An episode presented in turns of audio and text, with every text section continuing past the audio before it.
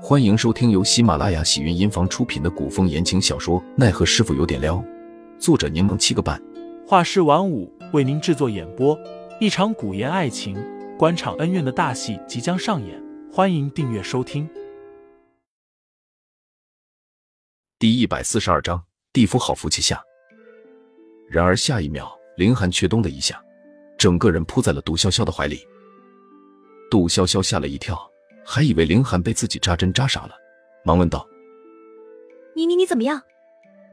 凌寒声音有些低哑：“我有点累，让我靠一会儿。”杜潇潇稍稍放心，他低头看着怀里的凌寒，忍不住问他：“你意识还清楚吗？”“嗯。”杜潇潇问：“刚刚行针的时候，是不是很痛苦？”凌寒没有回答，但杜潇潇知道那滋味肯定不好过。杜潇潇又问：“很疼吗？”林寒这才回答：“有点。”能让林寒承认有点疼，那必然是非常疼了。杜潇潇心疼的抚了抚林寒的头，竟有些自责起来：“我第一次给人扎针不熟练，我下次一定再小心点，让你少受点罪。”杜潇潇并未察觉自己的语气有多温柔，她只是觉得自己与林寒一起生活了八年。看着男孩慢慢的成长，成为俊朗挺拔的优秀少年，他将凌寒当作不可割舍的伙伴、最好的朋友，以及最亲密的家人。所以看到凌寒痛苦难受，自然也会跟着心疼难过。也许是因为昨夜过于紧张，杜潇潇昨夜吃完药，沾床就睡着了。第二日起来，精神状态很不错。想起昨日凌寒手上的酒疤，杜潇潇拿起一瓶膏药。就去找凌寒。这瓶膏药是白灵给自己的。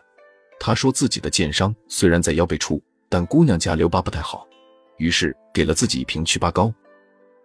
杜潇潇发现，白灵虽然表面冷冰冰的，实际上却是个德艺双馨又热心肠的好姑娘。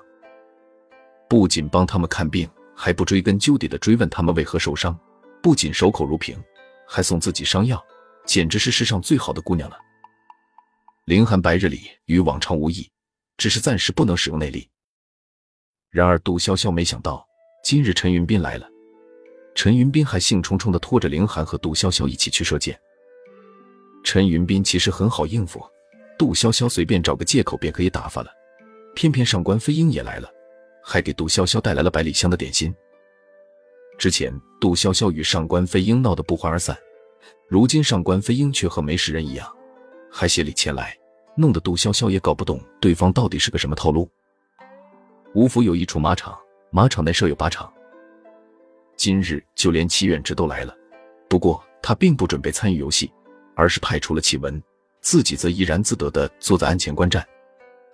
杜潇潇将凌寒拉到一旁，小声说道：“一会我代替你上场，你就跟齐远之一起坐在那里，看我表现就行了。”凌寒嘴角翘起。你这么担心我啊？我现在没心情和你开玩笑。杜潇潇手肘撞了下凌寒。你一会乖乖的坐那里别动，也要注意不要露出腕上的纱布。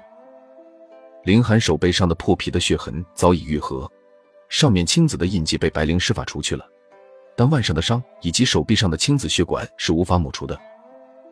杜潇潇说着，正欲与陈云斌他们一起去取剑时，却被凌寒拦住了。不要紧张，不过是射箭比试而已，有力气就行，无需动用内力。林寒将杜潇潇推到桌案旁，在他耳边小声说：“倒是你，乖乖的坐在这里观看便可，千万不要牵动伤口。”杜潇潇这才想起自己也是个伤员，听得林寒信誓旦旦的保证不会有事，这才坐在了一旁。上官飞鹰看着二人亲密耳语的模样，心中略有不快，面上却不动声色。坐在杜潇潇旁边的位置上，杜潇潇虽不知道上官飞鹰为何如此阴晴不定，但对方只要不与自己发难，他也没必要冷脸相待。二人相视，颔首微微一笑。潇潇，我刚刚看到林公子手腕处似乎缠着纱布，是受伤了吗？